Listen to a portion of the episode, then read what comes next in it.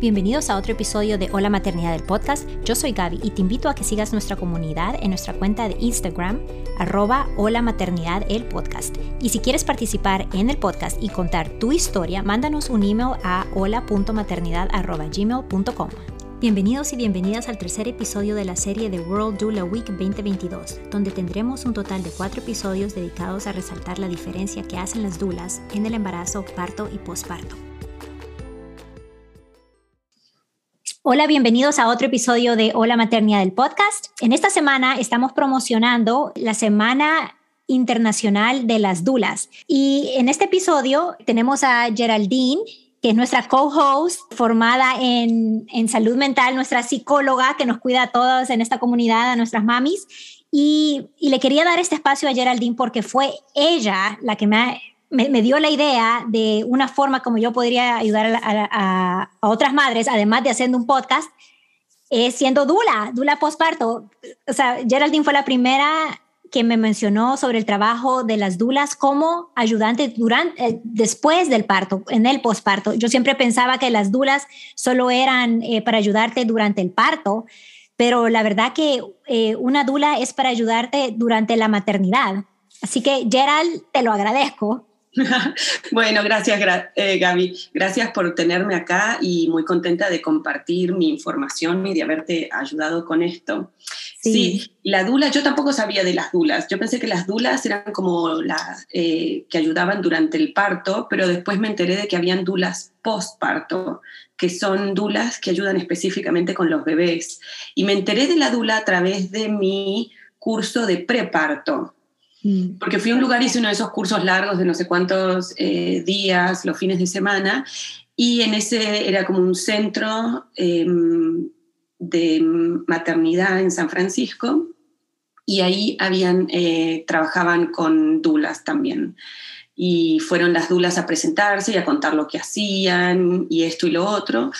Y durante el curso de preparto dije, bueno, este, podría ser una buena idea entonces me contacté con una de ellas y la entrevisté antes del parto porque dije, bueno, es bueno tener una persona de referencia, un contacto de referencia, eh, por si llego a necesitar ayuda. No sé cómo va a ser mi bebé, puede ser que sea una bebé muy tranquila, que duerme muy bien, que come muy bien y todo es eh, fácil y sin mayores complicaciones, o puede ser que sea una bebé con algunas complicaciones o más difíciles y en ese momento estábamos viviendo en, en San Francisco, no teníamos, no contábamos con el apoyo de ninguna de nuestras dos familias y mi esposo iba a estar unas semanas conmigo y después iba a volver a su trabajo. Entonces dije, bueno, ¿qué ayuda voy a tener cuando él vuelva a trabajar y no tenga ningún familiar conmigo en ese momento? Voy a necesitar tener a alguien que me ayude si llega a haber algún problema, una emergencia o quién sabe. Entonces eh, entrevisté a una de estas dulas cuando estaba embarazada, como a los siete meses, algo así, y ella me ayudó con los preparativos básicos para cuando nazca la bebé, como qué cosas tener, eh, cómo eh, poner eh, las cosas que iba a necesitar, los pañales, las cremas, una lista de cosas. Y como era mamá primeriza, este, no sabía exactamente qué cosas, entonces, bueno, hicimos una lista, ella me ayudó a preparar todo y quedamos en que una vez que nazca Elena, íbamos a ponernos en contacto y si la necesitaba venía a mi casa y si no, no. Así que así fue el arreglo que tuvimos desde el principio, muy flexible. Después resultó que la necesité muchísimo y por suerte ella tenía, una, tenía horarios muy flexibles y estaba a su disposición eh, para muchas cosas. Entonces terminó siendo que recurría a mi dula muchísimo, mucho más de lo que pensaba. Así que fue una cosa muy, muy buena tenerla tener a alguien identificada antes del, del, parto.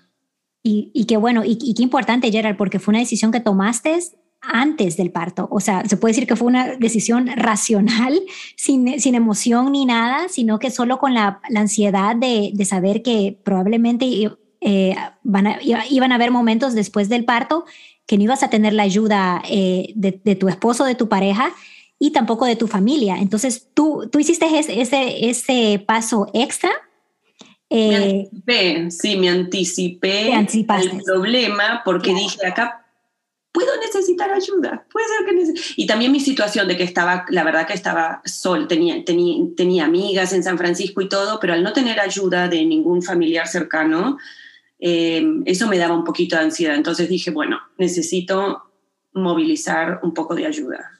Sí, y porque también nosotros no pensamos que, eh, bueno, Dula es, un, es una nueva palabra eh, que no, que la verdad que no escuchas hasta que estás embarazada o, o alguna de tus amigas están pasando por eso, pero la palabra nani o enfermera tal vez la, la escuchas más a seguido. Entonces, eh, también es un proceso de educación de, ver cuál es la diferencia entre si contrato una nani o necesito una dula o necesito una enfermera, ¿verdad? Son como son tres roles diferentes. Son diferentes, sí. Sí, y porque em, tú dices que, que la dula te, te, ayudó bastante en los cuidados del recién nacido, pues ellas, ellas están entrenadas, somos, estamos entrenadas en los, en los cuidados del recién nacido, pero también en los de la mamá, en los de la mamá, sí. Y yo quería eh, alguien que sea experta en, en, recién nacidos, porque una niñera por ahí tiene experiencia con niños más grandes, pero los recién nacidos son un mundo aparte. Exacto. Son muy diferentes de niños de otras edades. Entonces quería alguien que tenga experiencia y entrenamiento con esto en particular. Además de todas las ansiedades que uno tiene como mamá, ¿no? Cuando uno sobre todo es mamá primeriza, que, que si duerme, que si se sofoca, que si duerme para el costado, que no, todas esas ansiedades que nos agarran.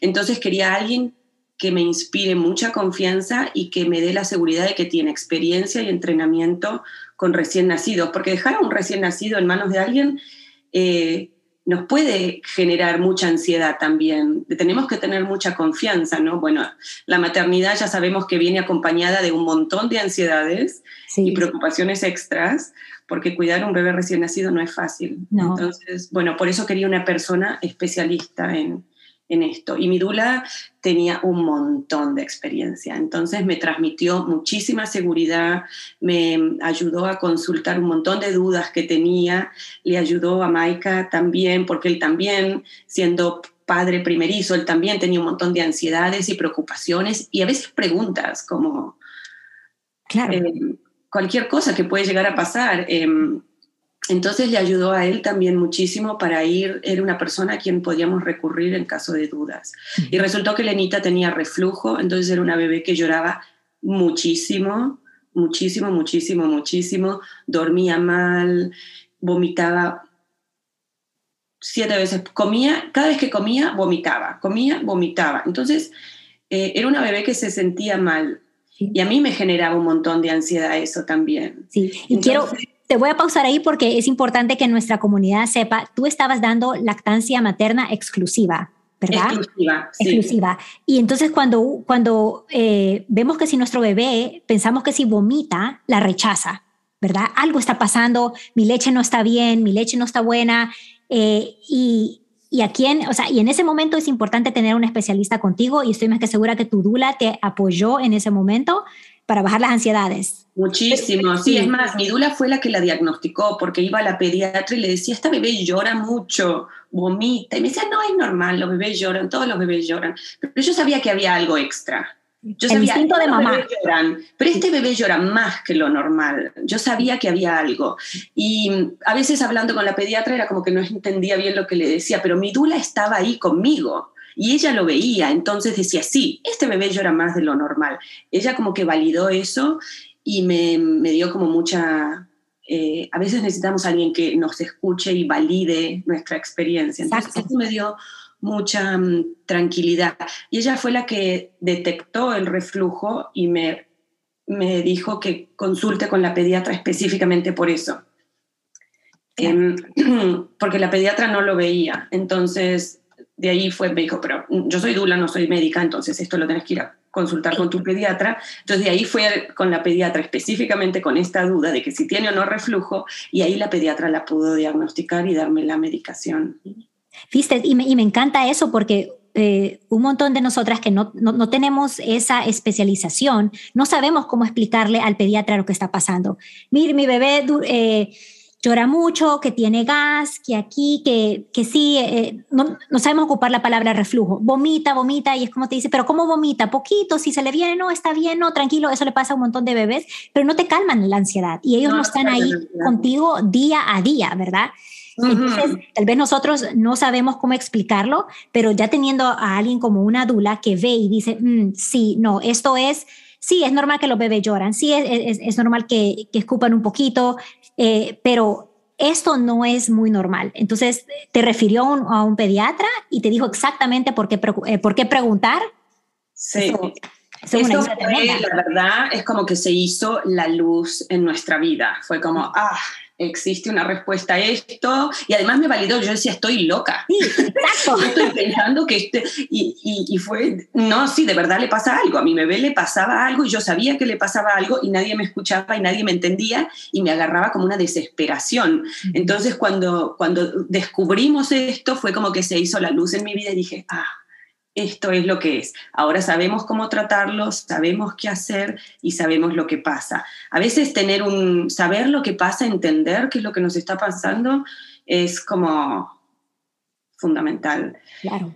Y, y, ahí empezó a dormir bien y además él nos generaba un montón de ansiedad a nosotros porque no dormíamos bien, porque la bebé no dormía bien, entonces estábamos todos agotados, todos cansados, todos nerviosos, porque tener un bebé que llora constantemente es como que a uno el sistema de alerta se le prende. Entonces uno está en estado de alerta y en estado de estrés constante, sin dormir. Entonces em, fue, fue difícil cuando no sabíamos qué pasaba. Eh, ¿Y cuándo, cuándo fue que te diste cuenta de esto, Gerald, para, más o menos para poner eh, un timeline ahí para nuestras mamás? Creo que fueron como los dos o tres meses. O sea que ya, o sea, no, no, fue justo al principio. No, fueron dos o tres meses y fueron dos o tres meses difíciles, porque era muy difícil. Sí. Em, sí, lo, lo, digo para que nuestras mamás no se sientan que esto es algo que la dula va a llegar y el primer día les va a decir, oh, todo esto está, esto es lo que está pasando con su bebé. No, es un proceso de observación. El, el, bebé va creciendo y desarrollando y cada semana eh, en los primeros tres meses de vida son, son grandes logros, son grandes metas que cada bebé eh, logra y, su sistema digestivo también se está desarrollando y es inmaduro. Entonces, eh, entender de verdad lo que está pasando y lo que es normal, lo que no es normal, lo que, eh, cómo explico lo que está pasando, cómo sé si de verdad me estoy volviendo loca y yo soy la paranoica y esto no es nada, es normal, pero claro. que es algo que de verdad un doctor debería eh, de ver. es, es, es de mucha ayuda tener a una dula que te lo valide. Sí, fue un proceso, fue un proceso, porque lo primero fue, un día fuimos a la sala de emergencia, me acuerdo los dos días que nació, porque lloraba y lloraba y lloraba, y ahí le dieron una medicación para el reflujo. De ahí, bueno, estuvo bien, seguía llorando, llorando, después fui a la pediatra. No, no es nada, seguía llorando, llorando después. Y fue, sí, fue como un proceso de, de ir a diferentes lugares, diferentes profesionales y de observarla hasta que finalmente dimos con lo que era. Claro, claro. Sí. Pero, pero qué bueno que tú tuviste a ese apoyo, a ese sostén ahí eh, casi todas las semanas, ¿verdad? Eh, ¿cuándo, ¿cuándo, fue que la, cuándo empezaste a ver tú a tu dula y, y cuándo se terminó, cuándo, se terminó el, el, el dula care?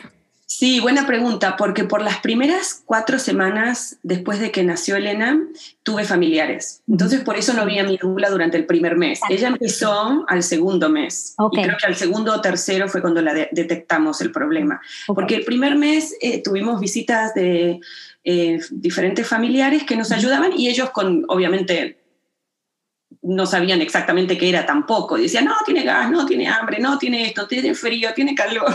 No, cada persona como que trata de adivinar qué es lo que pasa y por qué el bebé llora, pero no lográbamos este, realmente en, eh, descifrar qué era lo que era. Entonces, después de que se terminó la ayuda familiar, fue cuando empezó a venir la dula. Claro. Y venía como dos veces por semana.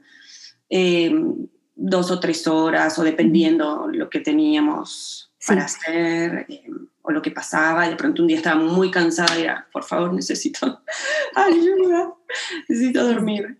Em, y, eso es algo importante que acabas de mencionar, que em, aunque a veces tenemos la ayuda de la familia, está ahí contigo, eh, no necesariamente es ayuda especializada. No. Es ayuda de apoyo, es, una, es un apoyo eh, que te ayudan tal vez con los caseres del hogar, eh, que la comida, a hablar, eh, pero, pero así ayuda especializada para el recién nacido, o sea, todo el mundo está adivinando qué le pasa, al menos que sea a alguien que es un doctor, una dula, una IBCLC, asesora. entonces, yo también les recomiendo a, a las mamis que el apoyo familiar indispensable, pero también sería adicional un apoyo especializado. Sí, sí, yo creo que sí, porque a veces cuando pasan cosas así como fuera de lo normal, necesitamos la, la perspectiva de un experto, porque a veces los familiares tampoco saben, ¿no? Sí, sí, no, claro. Y te iba a preguntar eh, si tú sentiste que la, la dula eh, Solo iba a decir de que, de, que tú, tú, mencionaste de que a Maika le, le, había ayudado en ciertos eh, aspectos a, asumir su rol de, de padre o, o, tal vez a darle ideas de cómo asumir el, rol de padre, ¿verdad? Porque cuando una madre está, está dando la lactancia, eh, lactancia exclusiva, es, uno se pone a pensar, bueno, y si no me ayuda con el biberón, ¿cómo otras formas me puede ayudar? Sí, creo que con Maika lo ayudaba más con, era más como una persona en la que podíamos ir a consultar dudas y preguntas y preocupaciones y ayudar a calmar las ansiedades, ¿no? Como, ¿por qué llora tanto y por qué esto? En todo este proceso del reflujo, eh, Maika también podía hablar con la dula y ella le podía contar y eso como que lo calmaba un poco y lo tranquilizaba. Y mm, bueno, y la dula también nos ayudó muchísimo con cosas prácticas del hogar, ¿no? Con mm. empezar la lactancia, cuando en un momento tuve problemas, eh, en un momento tuve como un bultito en uno de los pechos. Perla de leche. Sí, eh, y después eh, a, frizar la leche y descongelarla y cómo hacerlo de manera segura y esto y lo otro. Em, un montón de cosas. También nos ayudó con el entrenamiento para dormir creo que a los seis meses le hicimos el entrenamiento para dormir y padres primerizos estábamos aterrorizados de dejar a la bebé llorar a la noche. Entonces con la dula lo pudimos ir haciendo de una manera despacio y segura y nos con un método. Entonces pudimos hacer el entrenamiento para dormir con ella también, que también nos ayudó muchísimo cuando ella empezó a dormir en su propio cuarto y a dormir por periodos más largos porque se despertaba cada dos o tres horas siempre para comer y mm, pudimos como extender el tiempo que dormía de esa manera y todos dormir mejor. Entonces eso también nos ayudó muchísimo. Sí, y para que nuestra eh, comunidad sepa, ¿hasta cuándo diste eh, de amamantar, Gerald? Creo que hasta como el año. Sí, yo me acuerdo que tú eso me dijiste. Sí. El año, el, el primer año. Sí, ok. Ok. Eh, qué bueno, te aplaudo. eso, es, un logro eh, ahora en día. Pero eh, me encanta, Gerald, gracias por brindarnos tu... gracias por contarnos tu experiencia, con, por... ya me dio. Gracias por contarnos tu experiencia con tu dula. yo creo que es un recurso muy importante que que, hay que, que debemos de, de, saber que tenemos a la mano, si es que lo llegamos a necesitar en algún momento y que nunca es tarde para tenerla. O sea, si, si no la contrataste o no te entrevistaste antes del embarazo, eh, siempre lo puedes hacer eh, después de tu, de, bueno, durante el parto. Eh, pero sabiendo de que siempre uno puede, está esa opción y siempre es bueno pedir ayuda. Sí, definitivamente que la maternidad es un tiempo donde hay que pedir ayuda. Sí, correcto. Sí. Así que bueno, ok. Eh, bueno, Geraldine, muchísimas gracias. Bueno, Gaby, gracias por tenerme acá. Muy lindo compartir esto con ustedes. Sí, y nos vemos en otro episodio ya cuando tú sos la, cuando seas la co-host, eh, cuando, cuando estemos en los episodios sobre la salud mental y, y todos los cambios que, que, nosotros las mujeres atravesamos eh, durante y después del parto. Sí. Ok, chao.